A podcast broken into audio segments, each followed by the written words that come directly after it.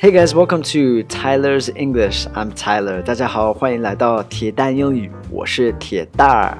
欢迎关注一下我的公众号“铁蛋英语”，还有我的微博“铁蛋儿 Tyler”。Hey guys, welcome back. Today is another American slang day. 今天又是一个美国俚语，and the phrase 是一个 phrase 固定句式，up for grabs, up for grabs, up 在上面，for grabs 就是 grabs 就是可以抓它，可以抓住它。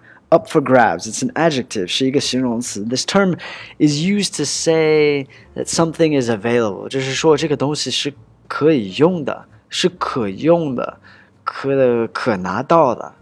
I got two examples for you，有两个例子。第一个，Everything in here is for sale.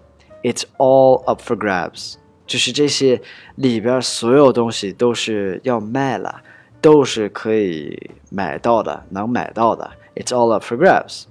Alright, another example. That job is up for grabs to anyone who wants it.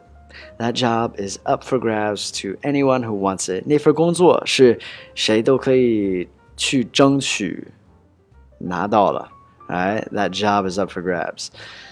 You guys understand it? Up for grabs is a cool term. Alright? Homework. Use up for grabs to make a sentence。你们的作业就把这个 up for grabs 来造个句子，在下面给我留言。欢迎大家关注一下我的微博铁蛋儿 Tyler，还有我的公众号铁蛋英语。Thank you guys for all your continued support. Have an amazing day. I'll speak to you guys soon. All right.